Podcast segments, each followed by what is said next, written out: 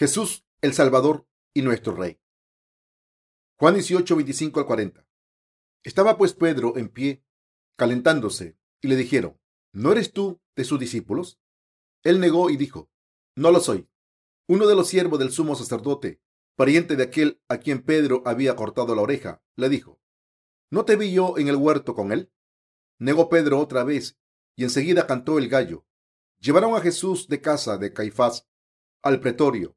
Era de mañana, y ellos no entraron en el pretorio para no contaminarse, y así poder comer la Pascua. Entonces salió Pilato a ellos y les dijo, ¿qué acusación traéis contra este hombre? Respondieron y le dijeron, si este no fuera malhechor, no te lo habríamos entregado. Entonces les dijo Pilato, tomadle vosotros y juzgadle, según vuestra ley. Y los judíos le dijeron, a nosotros no nos está permitido dar muerte a nadie, para que se cumpliese la palabra que Jesús había dicho, dando a entender de qué muerte iba a morir. Entonces Pilato volvió a entrar en el pretorio y llamó a Jesús y le dijo, ¿Eres tú el rey de los judíos? Jesús le respondió, ¿dices tú esto por ti mismo o te lo han dicho otros de mí? Pilato le respondió, ¿soy yo acaso judío? Tu nación y los principales sacerdotes te han entregado a mí. ¿Qué has hecho? Respondiendo Jesús, mi reino no es de este mundo. Si mi reino fuera de este mundo, mis servidores pelearían para que yo no fuera entregado a los judíos. Pero mi reino no es de aquí. Le dijo entonces Pilato, luego, ¿eres tu rey? Respondió Jesús, tú dices que yo soy rey. Yo para esto he nacido y para esto he venido al mundo, para dar testimonio de la verdad. Todo aquel que es de la verdad, oye mi voz. Le dijo Pilato, ¿qué es la verdad? Y cuando hubo dicho esto, salió otra vez a los judíos y le dijo, yo no hallo en él ningún delito, pero vosotros tenéis la costumbre de que os suelte uno en la Pascua. ¿Queréis pues que os suelte al rey de los judíos? Entonces todos dieron voces de nuevo, diciendo, no a este, sino a Barrabás. Y Barrabás era ladrón. ¿Cómo están? He estado en la ciudad de Socho y acabo de regresar hoy. Aunque la ciudad de Socho no está muy lejos de aquí, me siento como si hubiese estado en un país lejano. Si estoy lejos de la iglesia, aunque sea una semana, me parece años. Pero he tenido un buen viaje y ahora estoy aquí con buena salud. Espero que hayan estado bien sin mí. Quizás sea porque tenemos mucho trabajo que hacer, pero veo que todos tenemos más energía que nunca. Hay un virus de gripe circulando por ahí y por eso quiero que se cuiden. Pero el virus de la gripe no es el único problema que tenemos, sino que también estamos pasando por problemas políticos y económicos en nuestro país. Pero no es solo en Corea donde hay problemas, sino por todo el mundo. Aún así, aunque el mundo esté plagado de tragedias, los predicadores del Evangelio deben tener mucha energía como nosotros tenemos ahora. El mundo está sumido en el caos se piensa que los terroristas de Irak van a propagar sus actividades a Europa. Por todo el mundo, cada vez hay más ataques terroristas. Recientemente se ha hecho famoso un libro escrito por un antiguo cargo oficial de la administración de Bush. Uno de los temas tratados en el libro es el terrorismo. Según este libro, los terroristas de Al Qaeda habían avisado a los Estados Unidos del ataque terrorista tres meses antes del 11 de septiembre pero el presidente Bush ignoró el aviso de Al Qaeda durante tres meses y los ataques terroristas del 11 de septiembre tuvieron lugar después de los ataques. La única persona que se centró en Al Qaeda fue el secretario del Estado, Colin Powell, mientras que todos los demás, incluyendo Bush, tenían su atención puesta en otro lugar. Los cargos oficiales se estaban concentrando en invadir Irak y eliminar el régimen de Saddam Hussein. El autor de este libro describe a Bush como un hombre de poca inteligencia y un coeficiente intelectual bajo. Aunque los Estados Unidos afirmó no buscar la guerra, la verdad es que los Estados Unidos han empezado la guerra de Irak y esta guerra ha enojado al mundo musulmán aún más.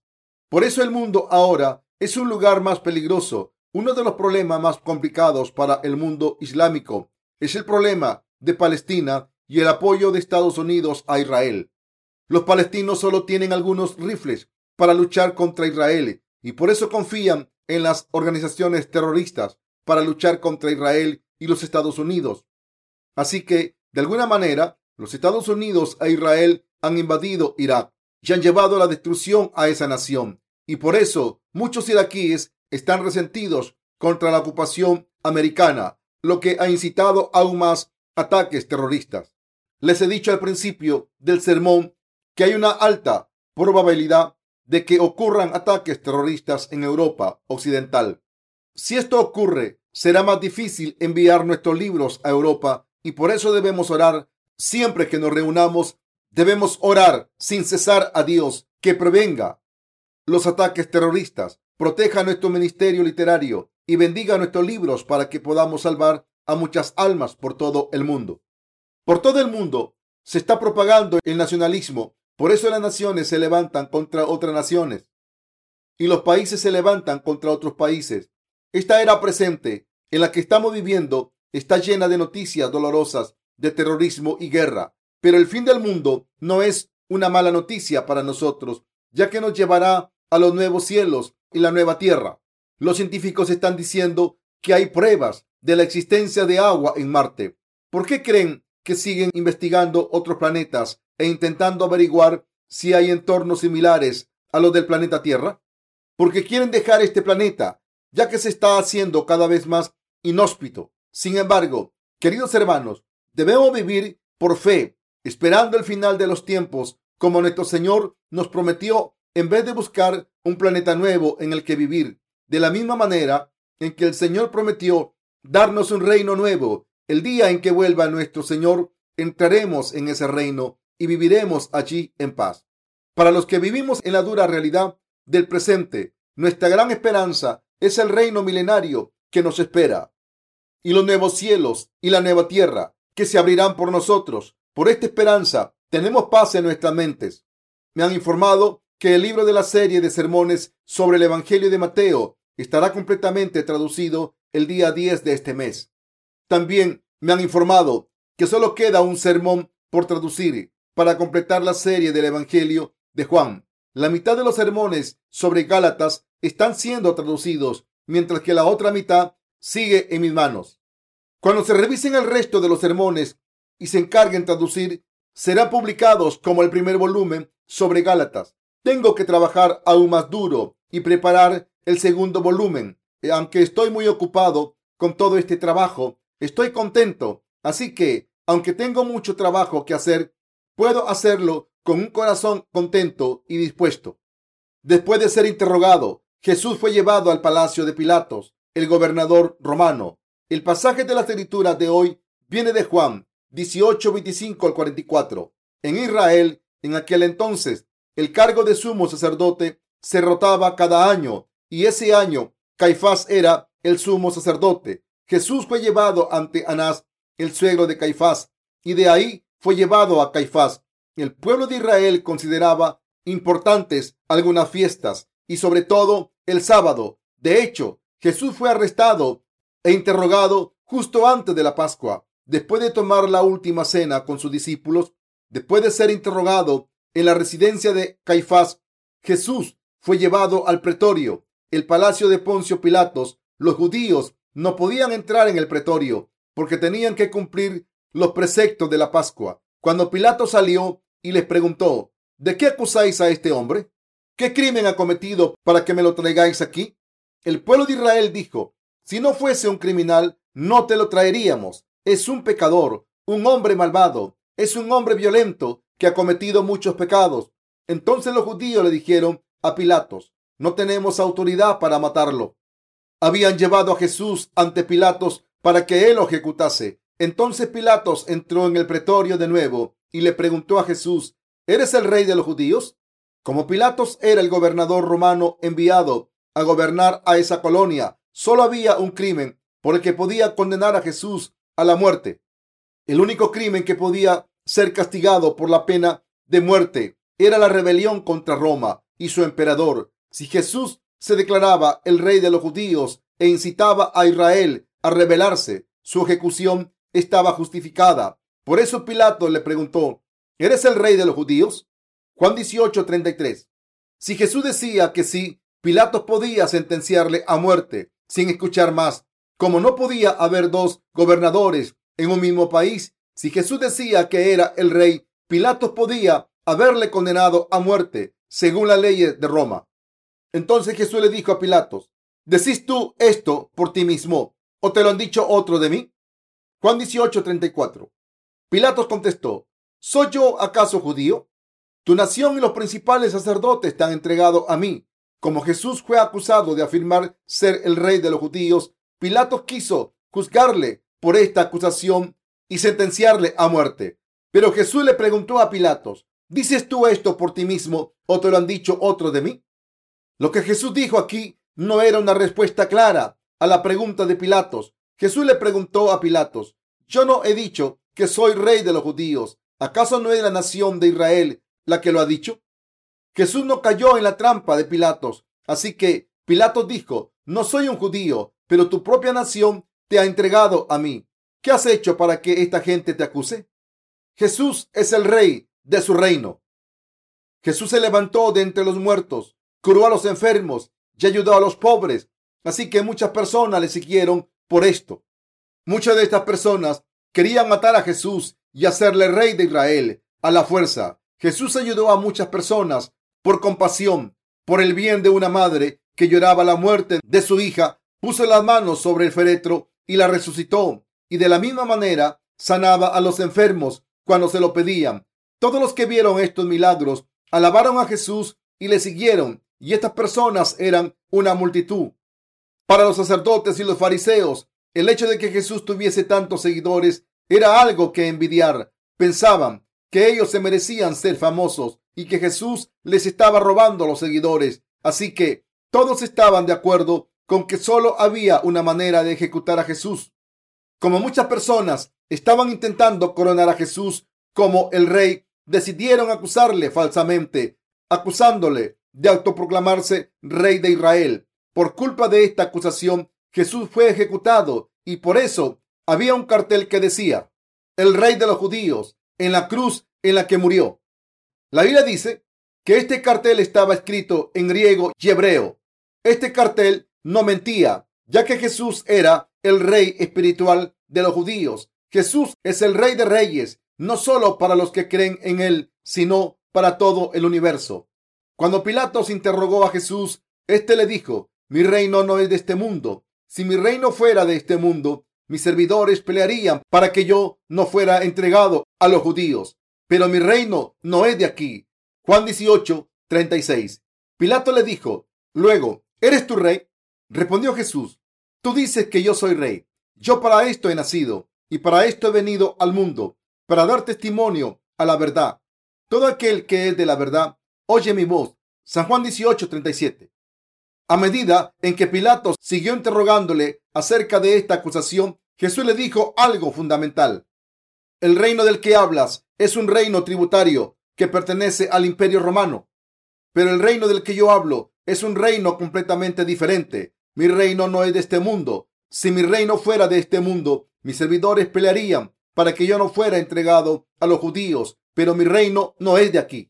Entonces Pilato dijo, ¿Luego eres tu rey? Respondió Jesús, tú dices que yo soy rey. Yo para esto he nacido y para esto he venido al mundo, para dar testimonio a la verdad. Todo aquel que es de la verdad oye mi voz. En otras palabras, Jesús le dijo a Pilatos que no era un rey de este mundo, sino el rey de su propio reino. Jesús sería crucificado al final, pero él era el rey y por eso fue acusado de rebelión. Hay un dicho que dice que todos los caminos llevan a Roma. El emperador romano era el señor de todo el mundo, conocido en aquel entonces. Aunque Jesús dijo que era el rey de su reino, en vez de un rey de este mundo, esto no fue suficiente para que los romanos lo considerasen un insulto a su emperador. Jesús estaba hablando de cosas espirituales y de la fe y no de nada secular. Sin embargo, para calmar a los judíos, Pilato forzó una confesión de Jesús que decía que era el rey y así lo pudo sentenciar a muerte. Jesús dijo, para esto he venido al mundo, para dar testimonio a la verdad. Juan 18, 38. Entonces salió a hablar con los judíos y les dijo, no he encontrado culpa en este hombre, no se ha rebelado contra el imperio romano y por tanto es inocente. Vosotros tenéis la costumbre de liberar a un prisionero en la Pascua y cree que es adecuado que este hombre sea liberado. Pilato dijo esto porque sabía que Jesús era inocente. Después de interrogarle, como Jesús no quería proclamarse rey en su mundo, sino que dijo que su reino era de fuera de este mundo, Pilato pensó que sus acciones eran cuestión de fe y espiritualidad y por eso quería liberarle. Pilatos entonces sugirió que los judíos liberasen a Jesús, pero los judíos le pidieron a Pilatos que liberase a Barrabás, un ladrón y un criminal. Al final se les concedió su petición y Jesús sufrió en la cruz mientras que Barrabás fue liberado. Lo que el pasaje de la escritura de hoy nos quiere decir es que Jesús tiene su propio reino, el reino de los cielos, y que Él es el rey. De la misma manera que el Señor dijo que los que creen en esta verdad escuchan su palabra. Ahora nosotros estamos escuchando la palabra de Dios y creemos en ella. Por tanto, somos de nuestro Señor Jesucristo, el Rey. Jesús vino al mundo a dar testimonio de la verdad. El Señor dijo que vino a este mundo por la verdad y para dar testimonio de la verdad. Pilato no sabía lo que Jesús quería decir y por eso le preguntó, ¿qué es la verdad? Juan 18, 38. Pilato solo estaba interesado en los asuntos terrenales y Jesús estaba hablando de las cosas del cielo en vez de las cosas de este mundo temporal. Debemos entender lo que Jesús dijo exactamente. Jesús vino a este mundo para salvar a la gente y hacer que sea parte de su nación al dar testimonio de su verdad. Todos debemos entender claramente que Jesús vino a este mundo para hacer la obra justa de hacernos a meras criaturas su propia nación y sus hijos y de dar testimonio de la mayor verdad de todas. Jesucristo vino a dar testimonio de la verdad de salvación. Vino a salvarnos de los pecados del mundo y hacernos su nación para siempre. La verdad de la que Jesús dio testimonio hace posible que podamos ser la nación de Dios y nuestro estatus es elevado por esta verdad.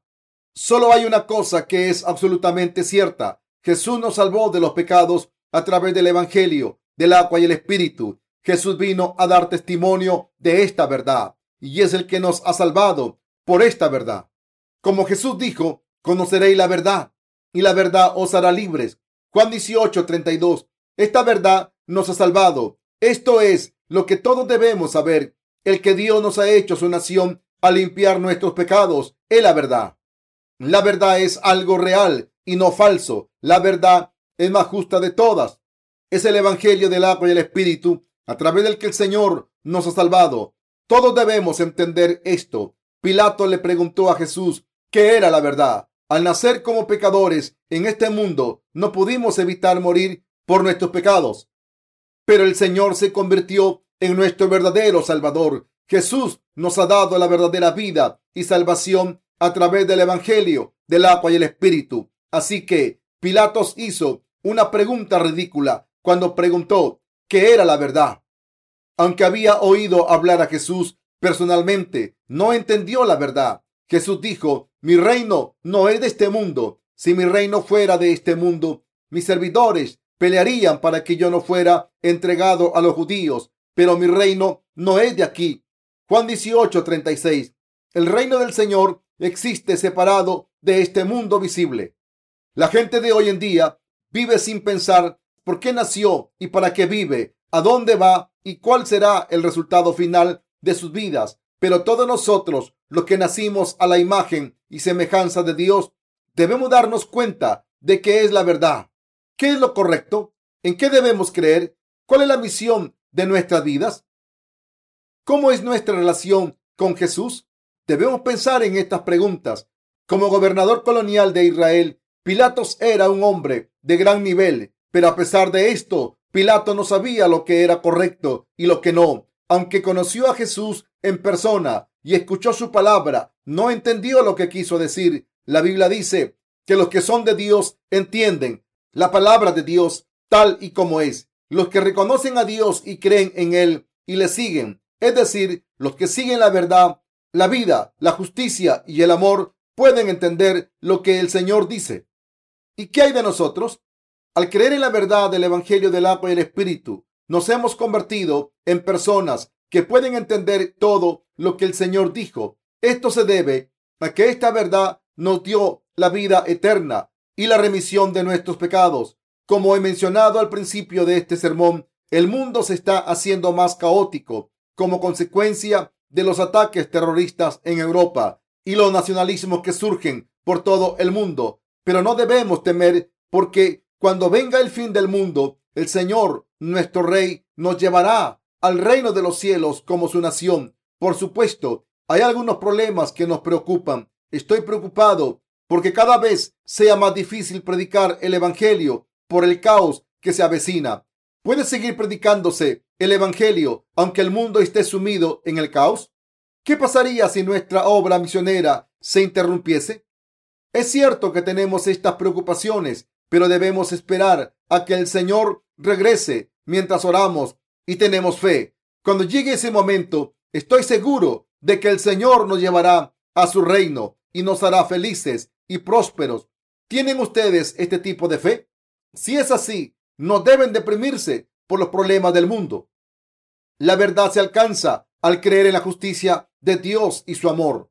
Como el Señor dijo, está siempre gozosos, orad sin cesar, da gracias en todo, porque esta es la voluntad de Dios para con vosotros en Cristo Jesús. Primera de Tesalonicenses 5, del 16 al 18.